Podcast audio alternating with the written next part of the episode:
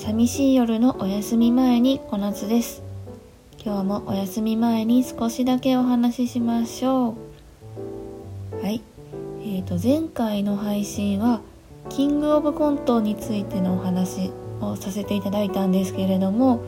今回はお笑いの話第2弾ということで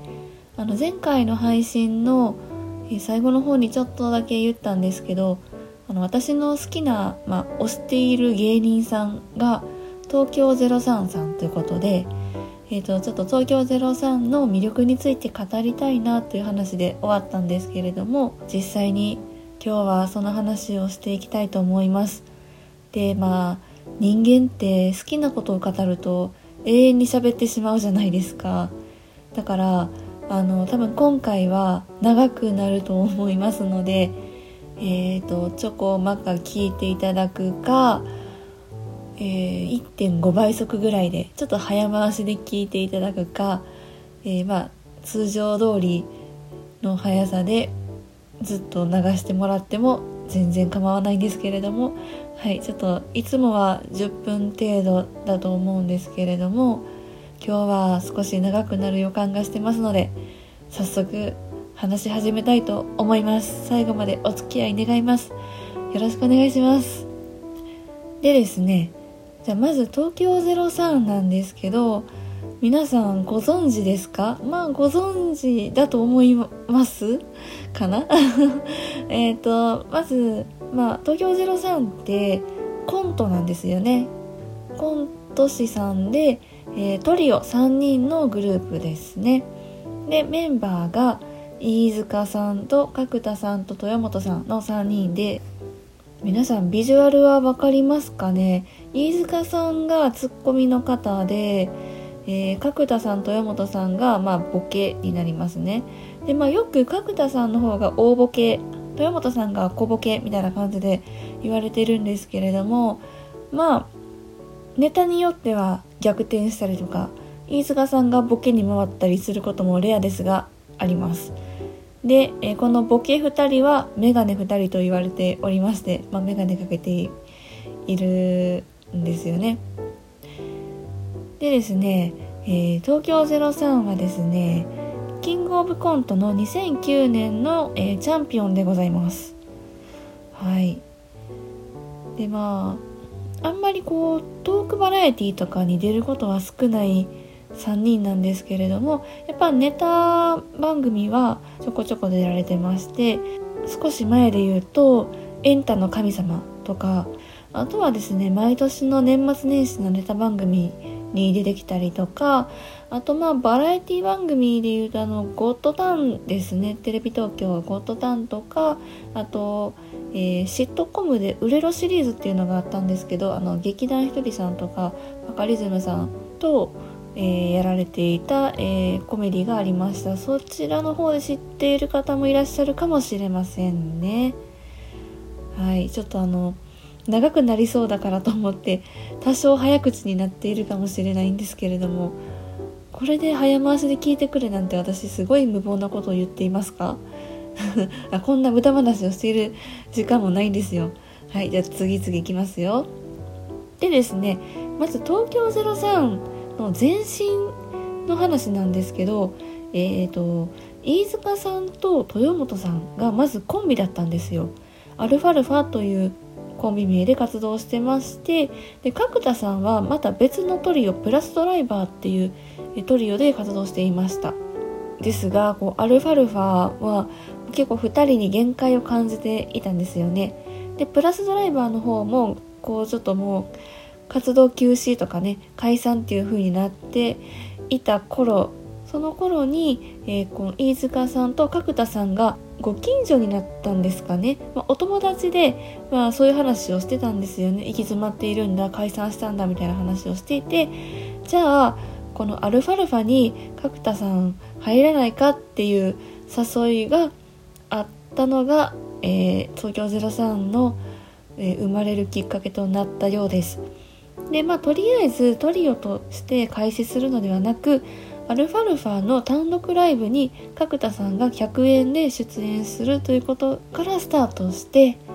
えー、それが東京03の前身となりました。でもさすがにこれでうまくいかなかったら芸人やめようっていうふうに思っていたそうです。まあこんな感じの、えー、いきさつがあるようなんですがまあじゃあ東京03のまあ芸風ですよね。どういったネタがあるかと言いますとまあなんといってもこう日常を切り取る設定がとっても多くてですね。こうネタ作りもこうメンバーの出来事とか発言などから生まれているものが多いです。まメンバーだけではなくて後輩の芸人さんとか先輩の芸人さんとかがモデルになっていることもよくあります。ということでこうやっぱり日常の出来事とか発言が元になっているものが多いのでやっぱり私たちにとっても分かりみがとっても深いとかまあ、共感できるものがとっても多いんですね。だからも私は好きなんですけれども設定自体があんまりぶっ飛んでいないのでこうわざとらしくないんですよね。でも、まあ、本当にモデルがそうなのでそこらにいる普通の人間のお話を見ているようなそんな感じで見られますね。でそのネタになるような元のストーリーもちょっと腹立つなっていうこととかちょっともやっとするなっていうこともう全てなんか笑いに変えてくれるんですよね。あとちょっとなんか皮肉った笑いのようなものがあったりとか。これを笑いに変えれるんだっていうのがすごいなというふうにいつも思うんですけれども。で東京03のビジュアルルックス皆さん分かりますか、まあ、分からなかったらちょっと検索したらいっぱい出てくるんで見てくださいね。でまあこう失礼な言い方かもしれませんが良くも悪くももう普通のおじさん3人なんですよね。はい、だからこそなんか日常的なんですよね。でもやっぱりこの3人といえばサラリーマンの哀愁が漂っておりましてこうスーツが似合うんですよねとっても。ということでまあその会社のオフィスの場面っていうネタもすごい多いんですけどオフィスでそんな笑い作れるのすごくないって思いますねでまあこの3人が若い頃のネタは、まあ、友達同士で遊んでるとか、うん、バイトの設定とかねそういうのが多かったんですけどもう今はね部長クラスに昇進してますよ 本当に様になっておりましてやっぱりこう年齢に合った設定というか無理をしていない設定っていうのがやっぱり見やすい要因の一つではあるんじゃないかなと思います。ということでこっちももう感情移入もしやすいなというふうに思いますね。はいじゃあここから私が思う東京03のここがすごいという、えー、点をいくつかちょっと考えてみたのでご紹介します。まず東京03といえばやはり単独ライブが、えー、あるんですけれども毎年毎年、えー、開催されてまして全国ツアーをしておりますなのであなたの住む町にもおそらく東京03は訪れているんじゃないかと思いますでチケットは本当に毎年速乾でもうプレミアになってますね。なので本当にチケット発売になったらもうすぐに取りに行かないとなかなか取れなかったりもするようなんですがで単独ライブで、えーと、グッズを買ったらだったかな？あの握手会があるんですよ。で3人並んでいるところにもう長蛇の列ができておりまして順番に握手をして一言二言会話ができるんですよね。で本当にお客さんの数はもうめちゃめちゃ多いんですけど最後まで丁寧に真摯に、えー、笑顔で向き合ってくれるという本当にサービス精神も旺盛なお三方でございます。私も何度か握手させていただいてお話もさせていただいたことはありますがうん。こっちもこう一瞬しか時間がないので何を言おうかってめちゃめちゃね考えながら並んでるんですけれども本当なんかすごい目を見て聞いてくださって本当になんか丁寧でいいおじさんだなっていうふうに 思います。はい。続いてですねえっ、ー、と東京03の YouTube のオフィシャルチャンネルがあるんですけれどもいっぱいネタ上げてくれてます。でこの YouTube チャンネルを作ったっていうのも結構芸人さんの中では早かったんじゃないかなと思います、まあ、今でこそ YouTube でネタ上げるなんてもう普通のことなんですけれども単独ライブってそんな安くはないんですよね。でもそういう、えー、単独ライブの映像のネタを無料で上げてくれるっていうのも本当なんかありがたい話だなと思ってましてあと YouTube だけじゃなくて東京03はオフィシャルアプリっていう、まあ、ファンクラブのようなアプリがあるんですけれども、うん、そういうものを始めたのもすごい早かったと思います芸人さんの中で。なんでこうちょっと、まあ、おじさまたちなんですが意外とっていうとちょっと失礼かもしれませんが、まあ、意外とお笑い界のまあ最先端というかね新たな文化を切り開いていっているグループであるなと思っています。はい、で、えっと、特に飯塚さんは本当にお笑い大好きな方なんですけれどももう自分がおじいさんになってもパイプ椅子でコントをしたいって言ってるぐらいコントに情熱を注いでいる方なんですね。かっこいいなと思います。まあでも言うてもはやもう今パイプ椅子のコントとかないんじゃないかなとちゃんとしたしっかりした椅子が用意されていると思いますが。はい。続いてですねまああのやっぱりね東京03さんは芸人さんのお友達というか芸人さんのお仲間がとても多くてですね、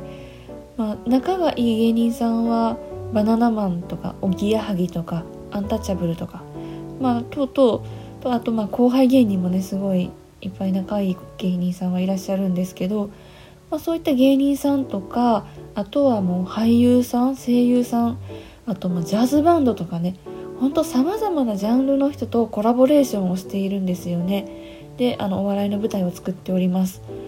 なんかただ芸人さんだけじゃないいろんなあの、まあ、枠を超えた人たちと一緒にやるっていうね新しいお笑いの形を作っているなっていうのも思いますね。それでいてでも東京03のカラーはなくなってない。はいなんかこう、まあ、主にネタ作りとかまあこう舞台を作ってっていうのは飯塚さんがメインではあるんですけれどもその飯塚さんの何かお笑いに対する芯のようなものをすごく感じます。でこの飯塚さんはまあ、あのキングオブコントの審査員もね今回されているっていうのもそうなんですけどやはりお笑い界での信頼度っていうのはとっても大きいもので、はい、なんかもう飯塚さんに言われたら間違いないよね感が、はい、後輩芸人さんの中にもあるような気がしております。はい、あとですね、まあ、最初に言ったんですけど単独ライブですね東京03といえばやはり単独ライブがまあメインかなと思うんですけれどもあの大倉さんっていうもしあのバナナマンが好きな方はわかるかなと思うんですけども、えーとまあ、第3のバナナマンと言われているような方でこちら構成作家の方なんですね。でこの大倉さんっていう方もあの東京03のライブを一緒に作っている方なんですけれどもうん、この方の力もすごい入ってましてあのライブってやっぱネタだけじゃないんですよね。幕間の映像があったりとかあと音楽ですね。いっぱいあの主題歌とか、まあ、幕間の音楽とかいろいろオリジナルだったりとかあとまあパロディで作ったりとかもしているんですけど本当に映像音楽もこだわっておりましてあのライブ全体を通してこう一つのテーマでつながっているんですよね。伏線張ってったりとか回収したりとか本当に隅々まで考えられているなと思うのでまああのもしね興味がある方は単独ライブの DVD なんかもねレンタルとかもありますので是非見てみていただけたら面白いんじゃないかなと思うんですけれどもまあそんな感じでまあ僭越ながら私が東京03のここがすごいっていうのを紹介させていただきました。はい。じゃあ最後にですねあの東京03の、まあ、数あるネタの中で私がお気に入りのネタをいくつか紹介したいと思います。であのさっきも言ったんですけど東京03のあのオフィシャルの YouTube チャンネルがあるんですね。でその YouTube チャンネルはもう全部のネタが載っているわけではないんですが毎月30日にえ、いくつか消えてはいくつか新しいの載せてくれてるんですよ。だからまあずっと見れるわけではないんですが今その YouTube チャンネルに載っているネタの中で主に選んでみました。じゃあまず私が好きなネタ3選ですね。まず1個目「めんどくさい親友」えー、まあ、こちらはちょっとねなんか一瞬かわいそうだなと思ったりするんですけどこれでもなんかもう笑めっちゃ笑っちゃいます。これ私本当にお気に入りなんですよね。で続いて小芝居。これはねやばいですよ。本当に。あの会場で生で見たんですけどもゲラゲラ笑いましたね。で共感もしますね。共感もしますはい。これは本当に面白いです。で続いて記載。うん記載のネタはねあの一瞬スカッとするところもあるんですがああんまり言うとネタバレになるのであんまネタの内容については触れられないんですけれどもまあこれも好きですね。で、えー、今のがま好きなネタ3選で、まあ、次から紹介するのももちろん好きなネタの中で特にま共感系ですね。この気持ちをよく笑いに消化してくれましたみたいな。ありがとうございますみたいな。あ分かる。めっちゃもう私もそうそんなこと思ってたっていうような共感できるようなネタ3選。は、えー、まずですね。開店祝いですね。開店祝いはあのお店を開店した時に開店祝いで友達にコンポをもらったんだけどっていう話です。続いて同窓会というネタですね、まあ、これは同窓会で、えー、まあ懐かしいお話をするんだけどっていう話ですね。ネタですね。で最後に、えー、20年来の友人というネタ、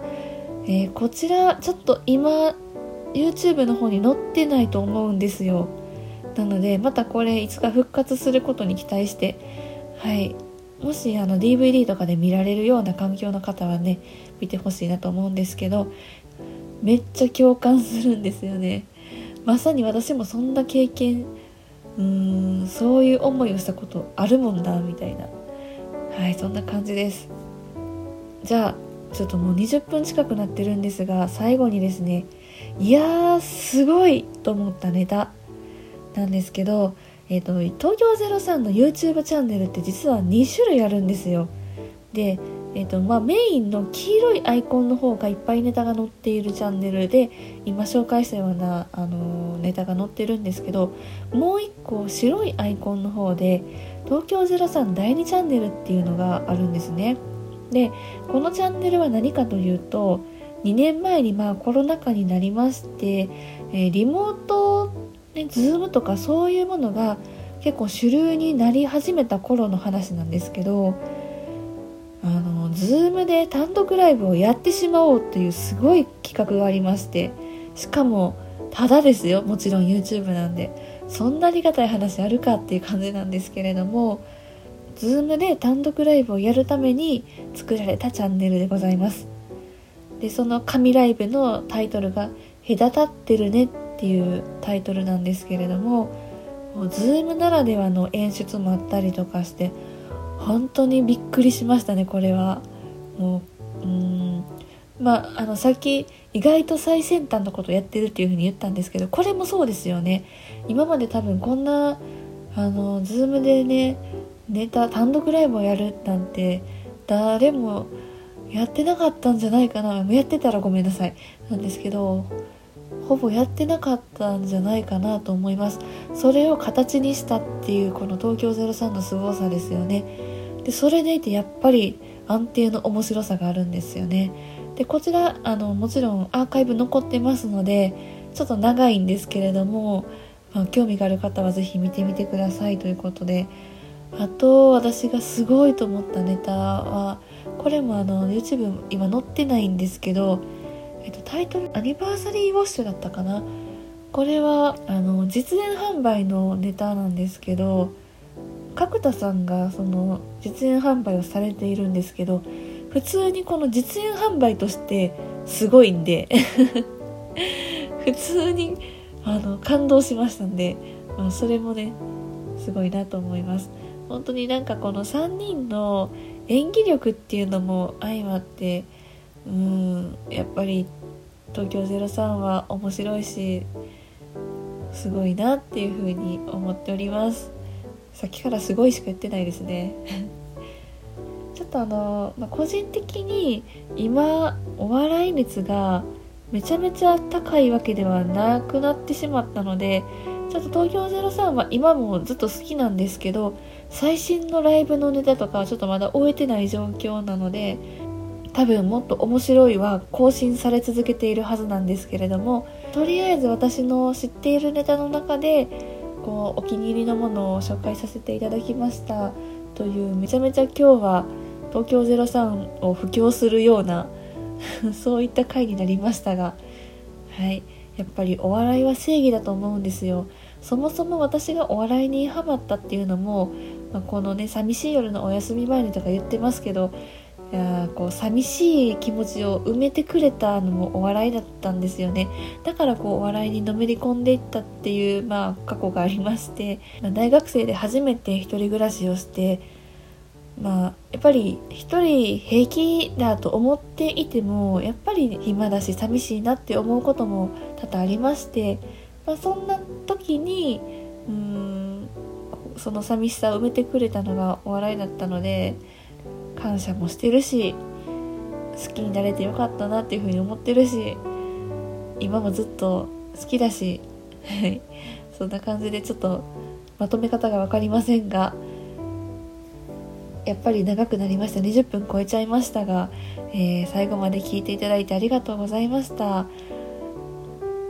たまにはこんな私の好きなことについて語る回も取れたら楽しいかなと思うので、まあ自己満ですけれども、また聞いていただけたら嬉しいです。ということで、じゃあ今回はこの辺りで、寂しい夜のお休み前にでは、コメントやレター、それから Twitter で感想等お待ちしております。ハッシュタグは寂しいお休みです。それではおやすみなさい。良い夢を。